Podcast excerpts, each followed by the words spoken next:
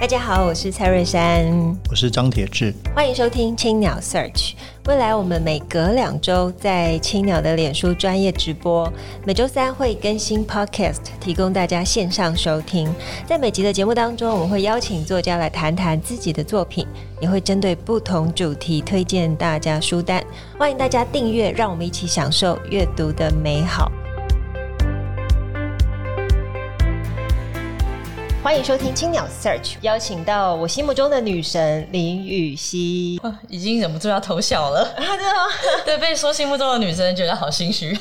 没有，真的，因为呃，雨熙好像在我们刚落幕的南国漫读节有一场讲座，然后同时也有一班蓝皮火车。对、嗯，其实我后来看照片都觉得，哦，真的完全就是符合我心里面。哦，作家谈阅读的美丽风景。哎，为什么不是我去？是我家的，我家的主编黄明章，不是我去，奇怪。你看我这个人多好。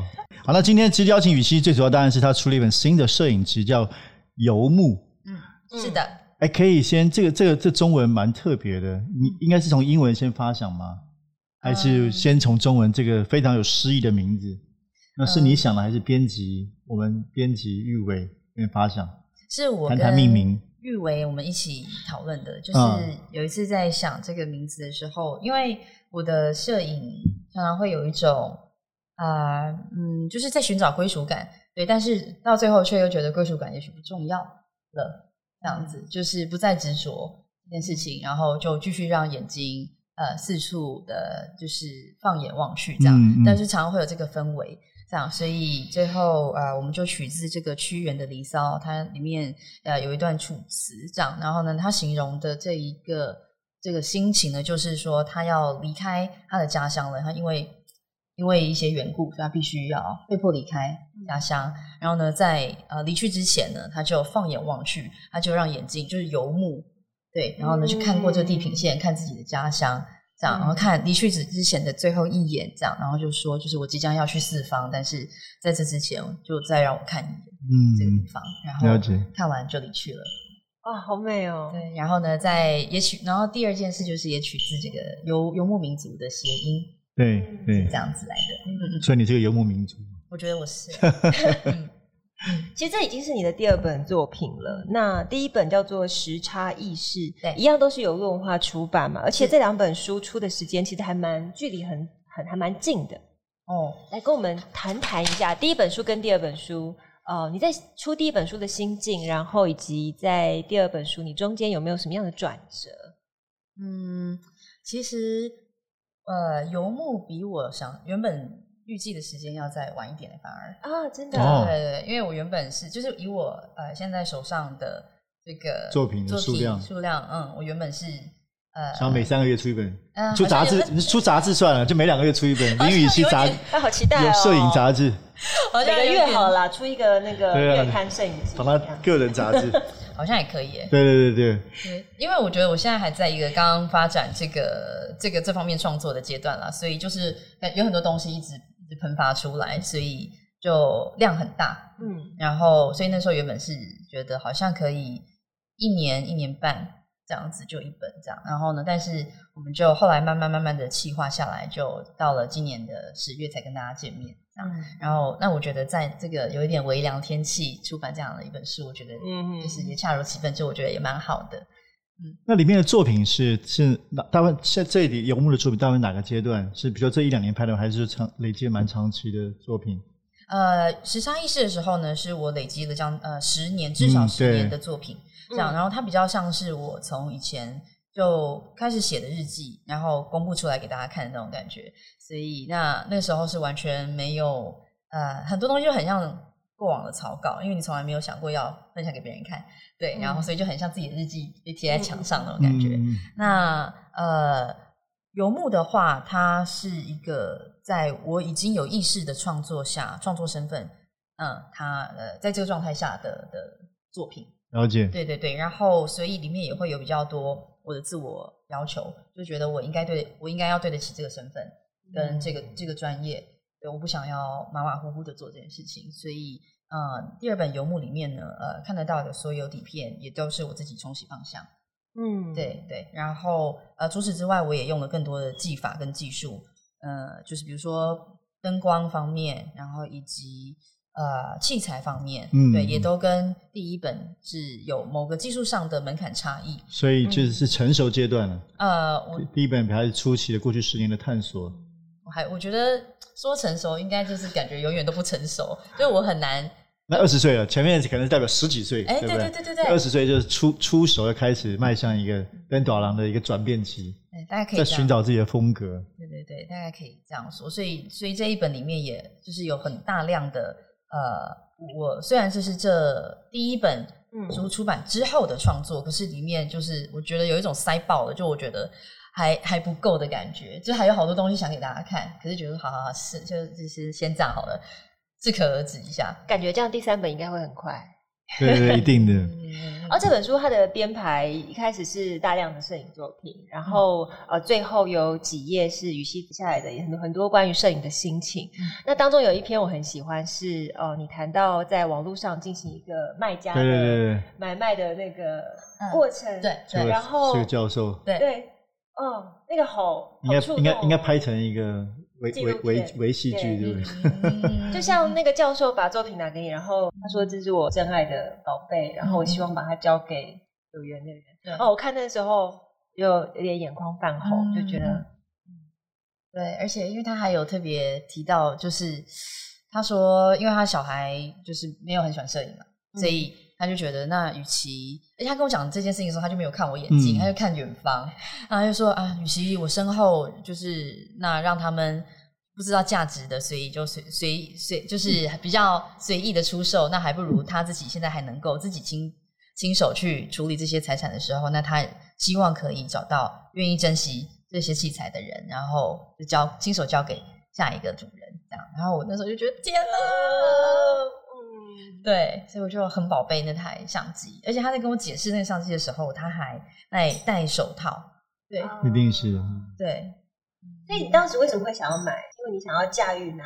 呃，就是呃，我那时候刚从一三五跨到一二零底片，然后一二零底片呢，是我我大概量过那个尺寸，它基本上是一三五的四倍，嗯，四倍的大小。就比如说一三五大概这么这么大，然后它就是一二三四这样，就好像是正方形的，嗯嗯，对。所以然后呢，它一卷也只能拍十二张，哦，对，跟相较一三五一卷可以拍三十六张的这个。数量就少很多嘛，三分之一，所以然后呢，因为尺寸比较大，所以它拍一张的成本是比较高的，嗯嗯，是就是起码要四倍嘛。对，哦，懂，对，所以呃，我就觉得，嗯，那我在测光方面，我在对焦方面，我就要更加精准一点，就没有，我就。就不能用这个拍一三五的态度去拍一二零，就是这这我自己。就当然，如果说资源非常充沛的，不怕浪费子弹的朋友们，但你也可以把它当一三五拍没有问题。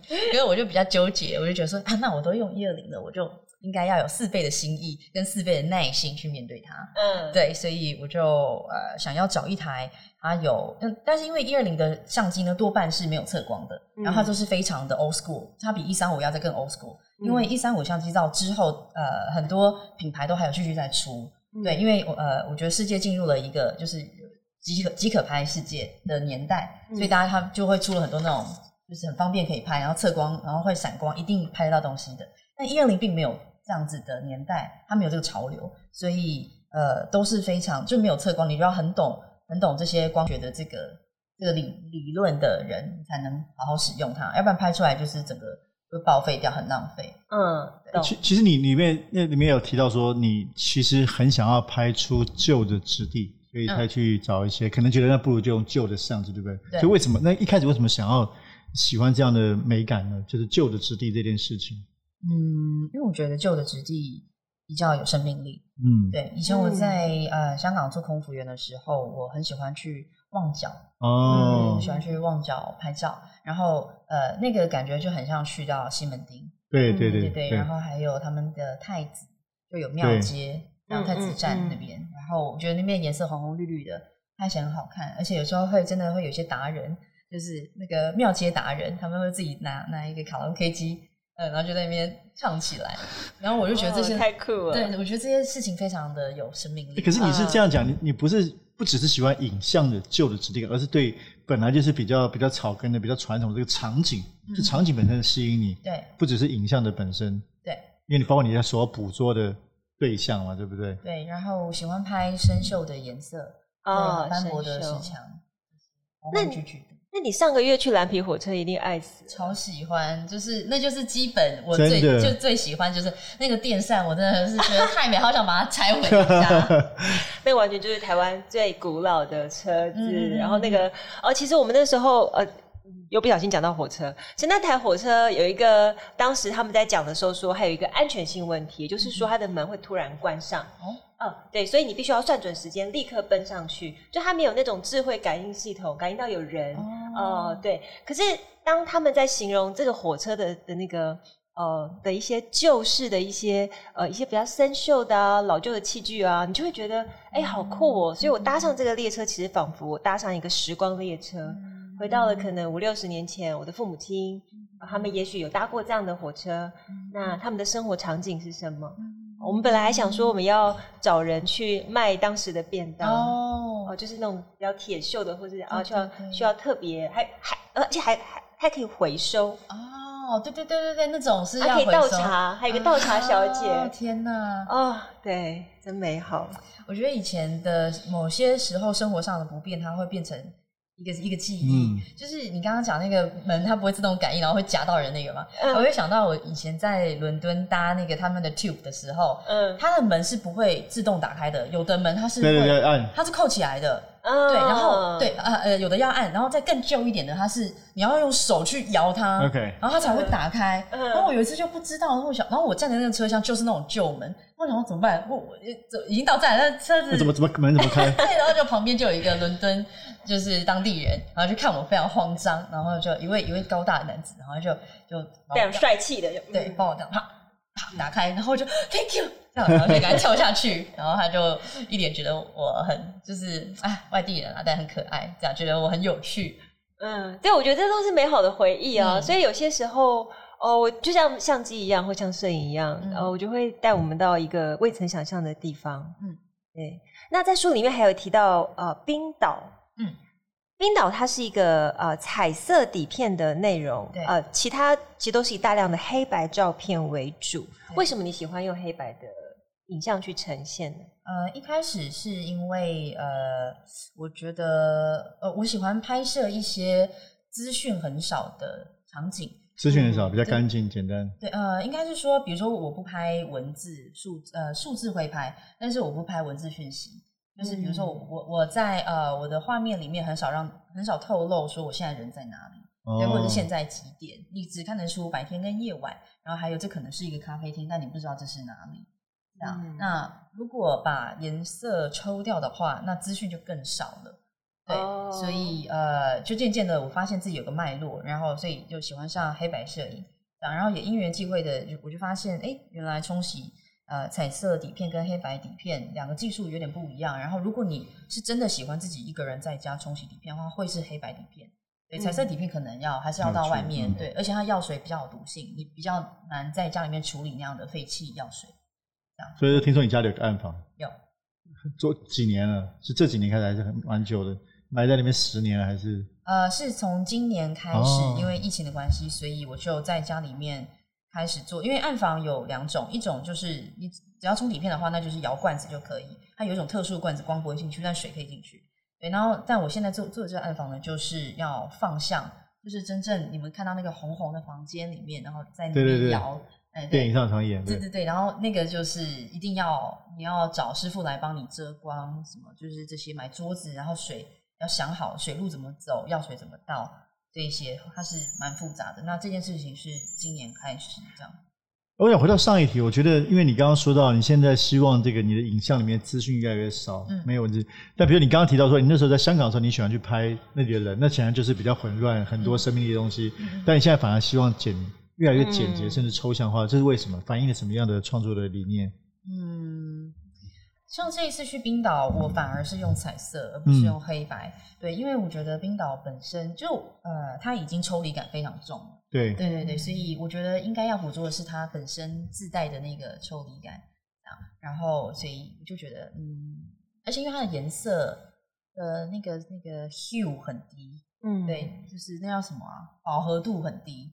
所以用黑白反而没有办法显现它的那个对比层次感，对，所以我觉得用彩色反而是能够表达这个这个非常平淡的个性，是是，是，然后强烈的个性的时候，跟强烈的场景是用像深山大道那样的表现方式，是非常适合的啊。对，所以果然摄影师都是非常多的想法在你的创作里面，嗯，就一定会有某个基本的自我投射在里面之类的。对对对。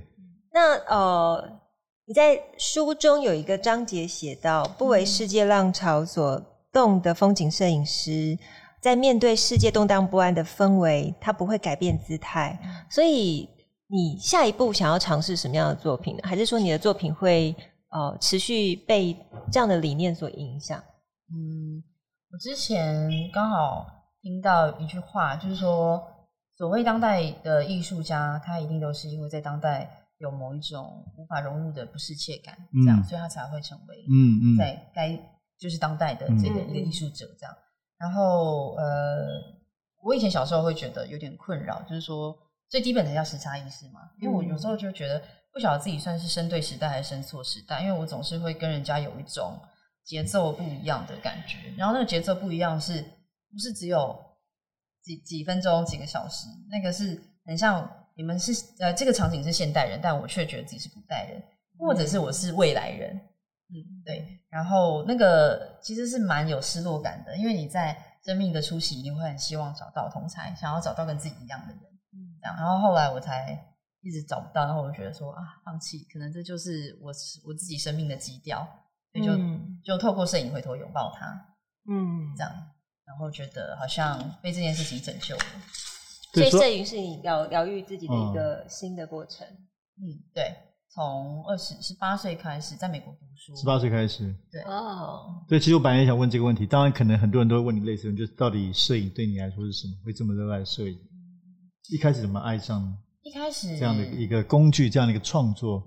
一开始是因为一个人到美国读书很寂寞嘛，对。那其实你到一个新的一个世界的时候，你会希望。留下那边的，比如说你会想要买 souvenir 买回去给家人，然后你会想要拍照给给亲朋好友看，啊，可是因为那时候就是其实不像现在数位时代这么方便，手机拿起来就传一个 line 过去给大家看，传、一个 WhatsApp 大家就看得到。以前还要用 ICQ 啊，哦或者那样，那你要等等人家上线啊，嗯、对对，那可是偏偏人家都在时差以外，十二个时十二个小时时差以外，啊、嗯哦，所以时差意识，对，所以我就。养成了某个习惯，就是我看到令我激动的、令我心里会起涟漪的这个画面，我就把它封存在底片里面，或或者是我的数位相机里。等到下一次有人，呃，我觉得适合的人、人跟时空出现了，我才把这时空胶囊打开。对啊，所以初初是因为寂寞，嗯嗯，这样，然后后来就它就慢慢变成一个，我觉得我我的本体是摄影，就我不管。呃，以后在什么角色里面？比如说我在做空服员的时候，嗯、因为做公务员的时候，它其实是一个角色扮演。嗯，对，有好几次有那个很热心的妈妈们，就是想要帮我介绍对象。对，然后我就觉得，其实我不会，我觉得很完全懂她的心情。因为这是真的是一个好媳妇，你知道吗？就是很端庄，然后呢，奉茶 奉水，然后服务你吃吃喝喝，然后然后跪在地上跟你说话。哦，这真的是娶回家最好的。可是偏偏其实实际上一百个空服员，大概九十九个都不是那样。嗯、对，因为如果真的是。那样子的人，大概其实真的蛮早就会进入家庭，因为觉得他很适合那个场域。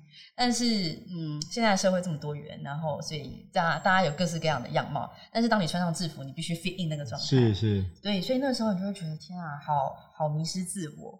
对，因为人家冲着你来是是友善的，嗯，对他肯定你的现在这个样子。可是其实呃，你在心里某某个地方你是不觉得这是自己。对，然后所以那时候就摸到相机的时候，你就觉得哦天啊，就是触触触摸到摄影这一块的自己是真的，这样。然后后来就变得更激烈，就是变成演员之后，在演艺工作里面，你的那个面相就更多了。嗯、对，然后每一个面相都不能只是面具而已，他必须是活生生的人。嗯，然后那时候就更精神错乱。对，所以就越来越依赖摄影能够给我，它好像一个锚。对，就是在在。一艘小船，然后你遇到好多不一样的气候状况，然后但是你就丢下那个锚，你就知道自己是安全的。嗯，而且是就是在这么纷扰，就跟自己可以对话，找到自己内心。嗯，这是创作其实蛮重要的本质性的东西。对，好，我们来聊聊予晞最近在读什么书呢？好，请你推荐一本给我们青鸟 Search 的朋友。好，我最近在读的是《社会学动动脑》。哇哦，对，它是一个非常入门的社会学科的，呃，基本上有很多大学就是用这这本书来做教科书这样。嗯、然后它，呃，这个作者呢，他后面还会有谈论到什么是就是战争跟屠杀这件事情。对，那为什么就是他他寻了一个脉络要去解释为什么会人类会发生大屠杀这样。然后里面就在讲，那他在社会学动动脑的时候，他就在解释什么叫做我们跟他们。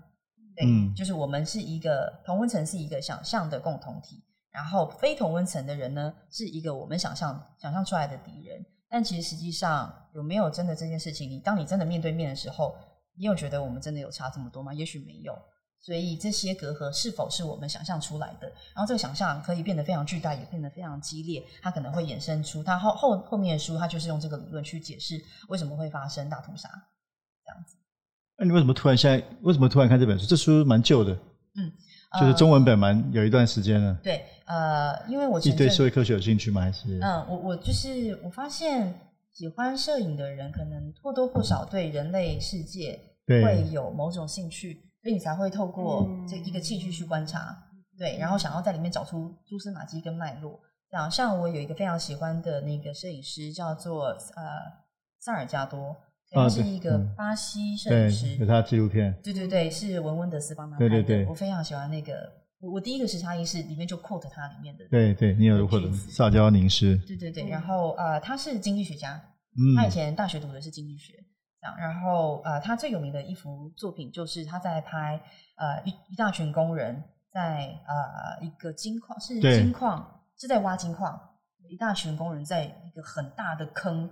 那原子弹砸下去的那个坑这样子，然后像蝼蚁一般，就是他用很远，然后用很小的光圈拍，然后就看到很多很多生命在那里这样。然后里面有老师，有就是他们只是临时工，那里面有老师，有很多专业人士，对。可是大家在面对自己欲望的时候，却都好像是没有没有差别的，对，就全身都布满泥土，然后做一样的事情，就所以你不会，你根根本看不出来他是什么样背景的人，大家都一样这样。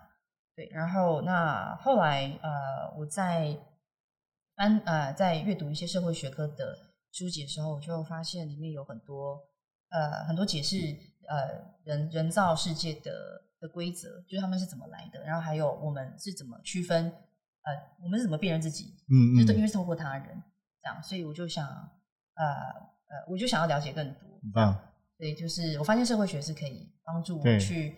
呃，心平气和的去看待这个世界跟冲突，这样，因为其实我是蛮，我是蛮个性蛮冲的，对，看不出来，对，就是我会一股，我我有时候会因为一个冲动，所以去去替人家出气也好，或者是去做一件，嗯、呃，通常是做好事啦，因为如果是不好的事，你会你会拉住自己，不要去揍人这样，对，可是就是可能比如说会一个冲动就借一千块给一个真的不认识的人，嗯，这样，但是他后来有还你。对，就是那那，因为我知道自己是一个这样状态的人，所以呃，我觉得摄影跟阅读社会学的书会有帮助我去更全面的、尽量全面的，太棒了，去观看这个世界。就是那一方面也是令我自己不要那么愤怒啦。没有，其实社会学本来就也不一定社会学就不愤怒，因为你知道很多的社会学家都很愤怒，因为他们更了解。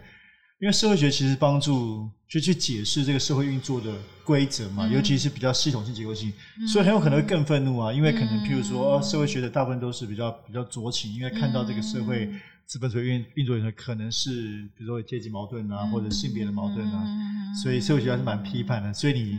你不要想要看社会学来疗愈，社会学可能会，可是会帮你看得更清楚。对对，那这本书是刚刚这个语气提到的《社会学动动脑》，是英国非常有名的社会学家鲍曼他的著作。其实，在台湾他有非常多的综艺都蛮厉害的。那我想到另外一本书也可以推荐，如果跟这，因为这个书英文叫《Thinking Sociologically》嘛，你你刚刚说那本书，对对对，对，那他有有另外一本一个大师的书，最近中文版刚出，叫《社会学的想象》。嗯。对，那我其实也蛮推荐。它是五零年代一个社会学大师，也是告诉我们用社会学想象去去思考这个社会，嗯所以延伸阅读推荐给大家。这样，好好好棒，好棒。对对对，好啊，今天时间差不多。对，我们非常谢谢宇轩今天的分享，让我们对摄影有更深入的了解。那么，哦，大家如果有兴趣，也可以去看看《游牧》这本书，还有哦上一本《时差意识》。那我们今天的节目就进行到这边。本集也感谢正成集团赞助器材。如果大家喜欢节目的话，可以在 SoundOn、Spotify、Apple Podcast 上面订阅节目，并且给我们留言回馈。谢谢谢谢珊珊，谢谢铁志，谢谢。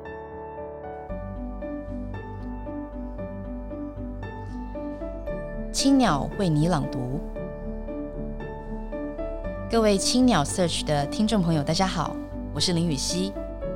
这次青鸟为你朗读，我将朗读游牧的段落。文章来自打灯的故事。后来有一日，趁天没下雨、有阳光之时，我拖着一箱器材，跑到河滨公园练习闪灯。快结束之际。有三个小女生从很远的地方笔直的朝我走来，其中一个向我发话：“姐姐，这颗一直闪的大球是什么？”我原本以为我要被当作怪人了，却发现这几位小朋友对我在操作的器材充满兴趣。于是我兴致勃勃的回答：“这叫闪光灯。白天那么亮，为什么还要开闪光灯拍照呢？”孩子对光线的提问十分有逻辑，我就很简单的，我用很简单的实例解说压光的技巧与用途。他们得到了满意的答案，几位小女孩便一边对我挥手道再见，一边蹦跳的离去。看着他们的背影，我握着灯思考：如果我是一个印象中常见的操作器材的男性。这三位小女孩是否就不会主动且放松地来询问一位陌生人在做什么呢？如果他们必须因为顾虑安全而阻止自己对世界的好奇心，那么是不是间接的在无形之中会令他们失去了许多探索以及学习的机会呢？想到这，我一边收着器材，一边更加肯定自己在未来无论如何。都要像现在这样继续拍下去。